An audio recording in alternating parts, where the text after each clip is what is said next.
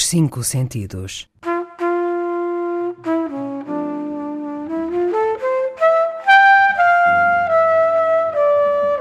Um programa de Mário Cordeiro.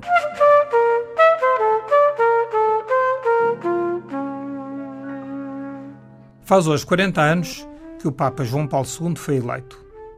Atualmente, estando o Vaticano debaixo de um escrutínio cerrado e a Igreja Católica sob fogo pelos múltiplos esqueletos no armário, como os casos de pedofilia, abusos sexuais, encobrimentos de crimes e ainda pelas mudanças que o Papa Francisco introduziu no pensar da Igreja, abrindo felizmente portas a um arejamento de ideias que era mais do que necessário. É bom nunca esquecer que a Europa, e não só, foi e é profundamente influenciada, para o bem ou para o mal, pela chamada moral judaico-cristã. E esta influência da Igreja Católica por todo o mundo é incontornável, desde aliás há muitos séculos.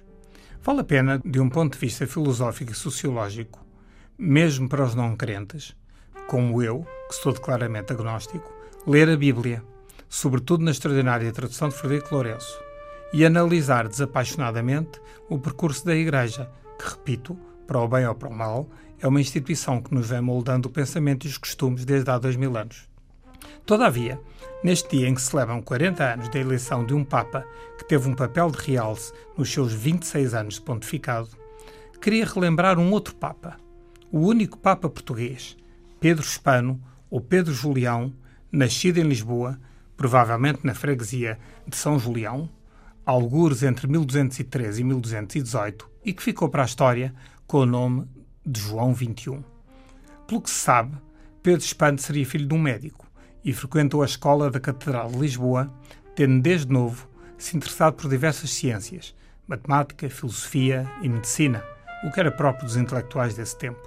Viajou para Paris e estudou medicina e teologia como colega de São Tomás de Aquino e de São Boaventura.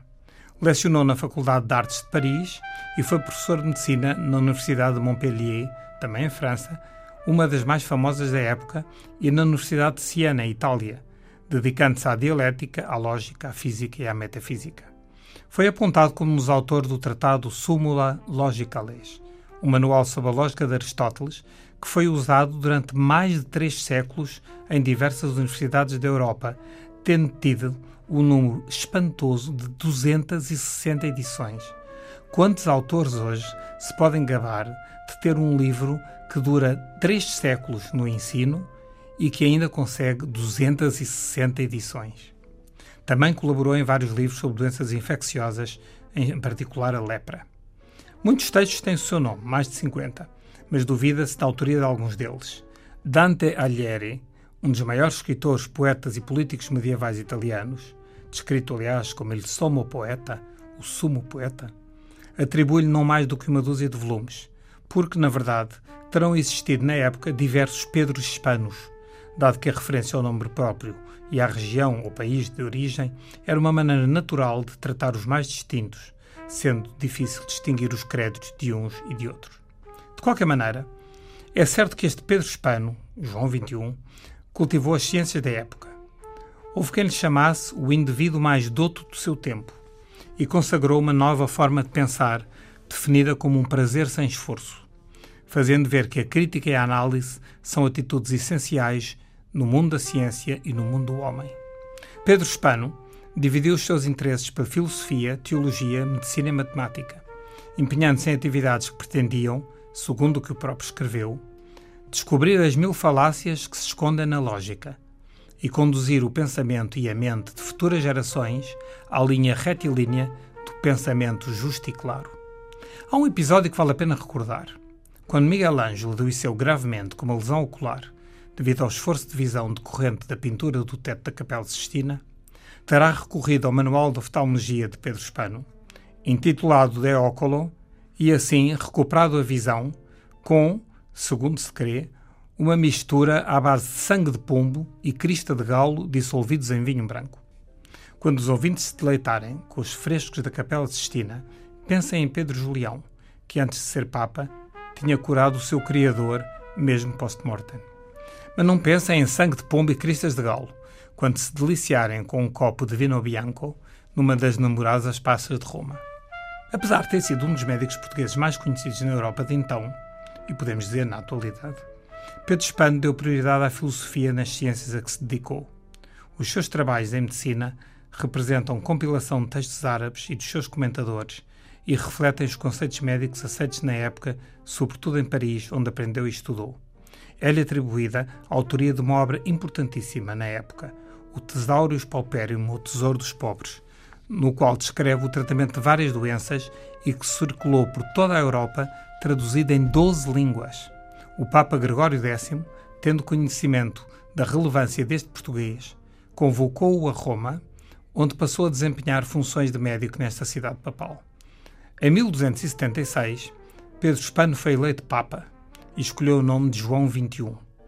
A sua eleição teve lugar em Viterbo, num período de grandes tensões políticas e religiosas. Alguns dos cardeais que integravam o conclave chegaram a ser agredidos, mas João XXI iria marcar o seu breve pontificado para fidelidade ao 14º Concílio de Leão e uma das primeiras atitudes que teve foi mandar castigar, num tribunal criado para o efeito, os que haviam molestado os cardeais presentes no conclave. Embora sem grande sucesso, levou por diante a missão incitada por Gregório X de reunir a Igreja Ortodoxa Grega à Igreja Católica Romana, tentando também libertar a Terra Santa do poder dos turcos otomanos ao mesmo tempo que se empenhava em reconciliar as grandes nações europeias, como França, Alemanha e Castela, dentro do espírito da unidade cristã. De igual modo, teve iniciativas com vista ao ecumenismo, tendo aprovado a fundação do Colégio Miramar, destinado ao estudo da língua árabe, e um seminário na ilha de Maiorca, no Val de Moça, para onde curiosamente se retirou Chopin com a sua mulher, a escritora Georges Sand, alguns séculos mais tarde, destinado exclusivamente ao ensino da língua árabe um Papa dotado de uma rara simplicidade. João XXI recebia em audiência tanto os ricos como os pobres. Será curioso imaginar um eventual encontro entre João XXI e o Papa Francisco, pelas afinidades que parecem ter em termos do que deve ser o representante de Cristo. Dante Alighieri, na sua famosa Divina Comédia, colocou a sua alma no paraíso, entre as almas que rodeiam a alma de São Boaventura, apelidando de aquele que brilha em doze livros. Menção clara aos doze tratados escritos pelo erudito pontífice português. O rei Afonso X de Leão e Castela, de cognomo sábio de Dom Dinis, elogiou em forma de canção-poema, no canto 12 da obra O Paraíso. Em Tesauros Pauperum, o médico e papa português ensinava os mais indigentes, pobres e sem recursos e sem dinheiro para consultar o médico a tratarem eles próprios as suas doenças, muitos séculos antes da Organização Mundial de Saúde, em 1974, ter declarado o mesmo. A sua maior preocupação foi que todos pudessem ter acesso aos tratamentos e por isso tentava descobrir ungüentos e pomadas passíveis de serem feitas com ervas e plantas existentes na natureza, mesmo que algumas das terapêuticas fossem questionáveis, como a lavagem dos olhos com urina de rapariga virgem. Mas se nos lembrarmos do efeito da amónia existente em abundância na urina como desinfetante e da virgindade como sinal de pureza, esta proposta deixa de parecer tão excêntrica como à primeira vista poderia parecer. Do mesmo modo, a aplicação de leite de mulher ou de burra nas infecções faz todo sentido. Se pensarmos que o leite de burra é o mais parecido de todos com o leite de mulher e nos anticorpos que existem no leite materno e que tanto motivam as atuais campanhas de amamentação e que era do desconhecimento do médico. João XXI tinha de facto uma intuição e uma perspicácia fora do comum. Mais virado para as ciências médicas do que para as tarefas pontifícias, João XXI delegou os assuntos correntes da Sé Apostólica no Cardeal Orsini, que foi depois o Papa Nicolau III.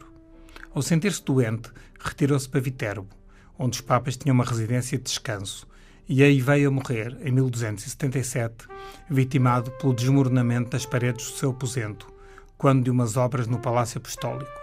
O facto deu muito que falar. Aventou-se a hipótese de crime ou de ter sido vítima de uma das suas experiências de alquimista. Ou se calhar tratou-se de um mero acidente. Nunca se saberá provavelmente a verdade. Foi sepultado na Catedral de São Lourenço, mas através do contributo da Câmara Municipal de Lisboa, numa iniciativa pessoal do Dr. João Soares, então seu presidente, o mausoléu de Pedro Hispano foi colocado, a título definitivo, ao lado do Evangelho da Catedral de Viterbo, a 28 de março do ano 2000. Vamos agora escutar um hino. Um hino que não se ouve nos Jogos de Futebol, nem sequer nos Jogos Olímpicos, Um hino que, se calhar, muita gente pensa que não existe, mas existe. O hino do Estado do Vaticano, o hino do Papa.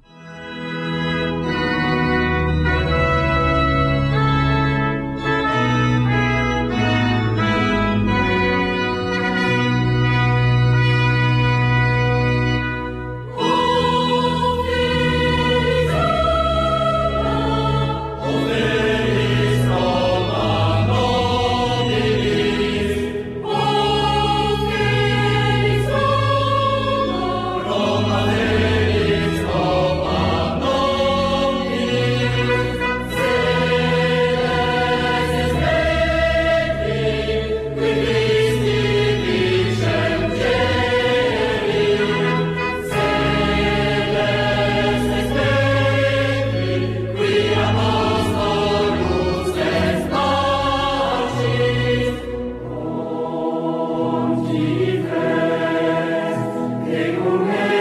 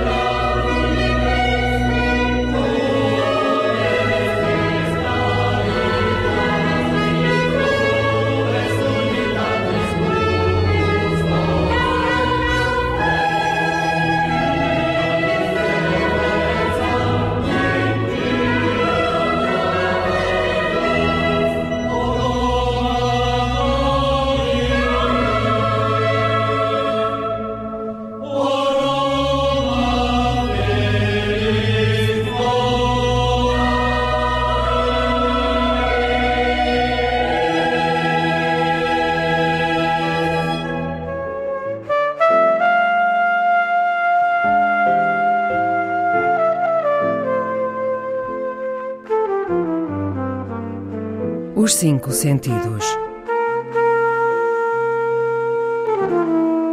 De Mário Cordeiro.